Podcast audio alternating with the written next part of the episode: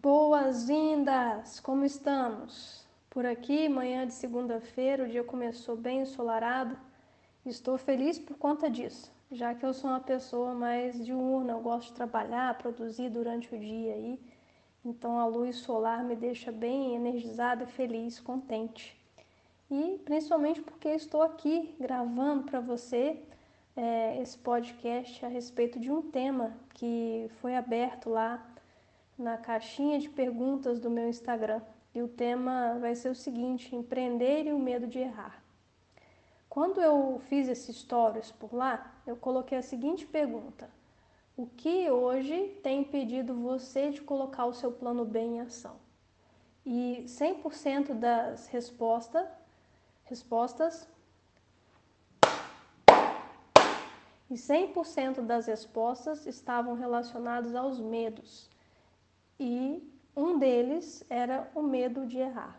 Esse que vamos tratar aqui, que eu vou compartilhar com você aqui, algumas sacadas, alguns insights, para que você possa então colocar o seu medo em movimento, já que coragem é exatamente isso: é você pegar aquilo que você está bloqueando em você, colocando isso em ação, para que de fato você possa transformar o seu medo em coragem.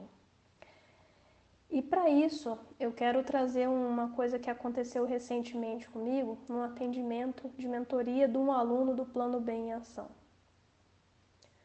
Ele trabalhou durante 38 anos da sua vida em um trabalho formal e ele me confidencializou que ele trabalhou durante muitos anos pensando a respeito de como seria o seu plano B, de como ele montaria o seu próprio negócio para trabalhar com isso sentindo então mais realizado, mais feliz dentro do seu próprio negócio.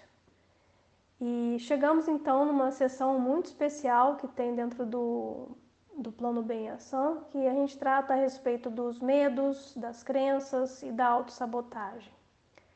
E aí, quando a gente estava aplicando a ferramenta da psicologia positiva a respeito desse tema, é, nós levantamos lá a lista do medo. E ele falou assim: esse medo de errar foi o que me impediu muitas vezes, Polly, de entrar em ação e colocar o meu plano B é, para funcionar no momento em que eu queria fazer algo novo na vida, mudar o rumo da, das coisas. E aí eu dei um sorriso e ele me olhou. Eu falei assim: olha, eu vou te contar uma história que eu acredito que vai fazer muito sentido para você. Primeiro você me responda, você já andou de bicicleta sem rodinha na sua vida? e aí ele sorriu e disse, sim, eu sei andar de bicicleta. Eu falei, muito bem. E você se lembra como foi a sua primeira vez andando de bicicleta sem rodinha? Aí ele riu, achou graça, falou assim, lembro sim, foi muito legal. E eu falei assim, ah, e como foi? Você de cara assim já acertou, já saiu andando, pedalando? Como é que foi essa história? E ele começou a contar. Bom, estava eu e meu pai, meus amigos ao lado ali, os meus irmãos, e o pai estava ensinando ali, de repente ele tirou a rodinha e fui aos pouquinhos treinando, aos pouquinhos praticando, até que pai tirou a mão da bicicleta e eu me esborrachei todo lá no chão. Ele deu um largo sorriso, deu uma gargalhada, eu achei graça também. Eu falei, pois é, quando você começou a andar de bicicleta, você caiu, você ralou, você bateu o seu joelho, bateu a cabeça. E depois, como é que foi isso? Aí ele falou assim, não, aí depois eu fui praticando, fui treinando cada vez mais, às vezes caía, às vezes não caía, até que chegou o um momento que eu consegui fazer com perfeição. Eu falei, como que foi esse momento para você? Ele falou, ah, garotada começou a vibrar, começou a bater palma, ficar feliz, aquela coisa toda. E eu também fiquei muito orgulhoso e feliz de mim. Eu falei assim, que legal. E você parou por aí quando você aprendeu a andar de bicicleta sem rodinha, você não fez mais nada com isso? Não, pelo contrário, eu comecei a fazer altas manobras, aprendendo várias coisas, né? Meio que tentando me exibir aí para os coleguinhas, para os meus irmãos, fazendo coisas diferentes aí com a bicicleta. Eu sei que foi muito top, foi muito legal para mim ter essa experiência. Falei, pois é, empreender é igual andar de bicicleta. No início, você vai precisar de uma ajuda, você vai precisar de pessoas que possam te mentorar, te tutoriar, é, te ensinar alguns caminhos, né, desvendando os caminhos das pedras aí. Depois você vai tentar andar sozinho e você vai cair, você vai bater cabeça, você vai se ralar todo, seu joelho vai ficar machucado. Mas se você persistir, se você é, colocar foco e sua intenção positiva, fazendo todo dia o que você precisa fazer para esse negócio acontecer e dar certo, você vai chegar no momento ápice do seu negócio, que é andar de bicicleta sem rodinha. Quer ver o seu negócio trazendo lucratividade para você, quer ver o seu negócio andando sozinho.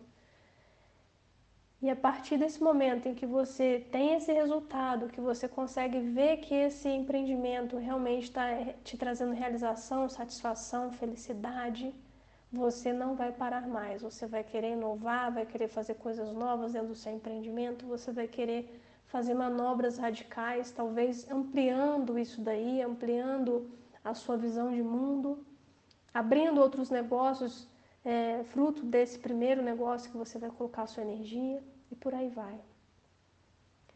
Ele ficou bem reflexivo, olhou para mim, deu um sorriso e baixou a cabeça a notar. Empreender é igual a andar de bicicleta.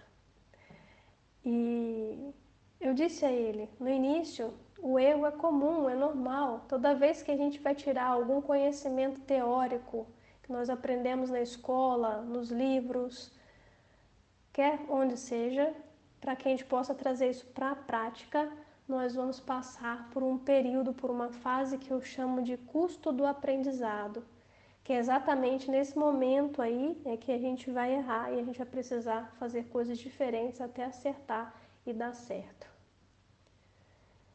E quando ele percebeu isso, eu disse para ele: Olha, existe uma frase muito forte dentro do meio do empreendedorismo que diz o seguinte: Já que é para errar, que eu erre rápido.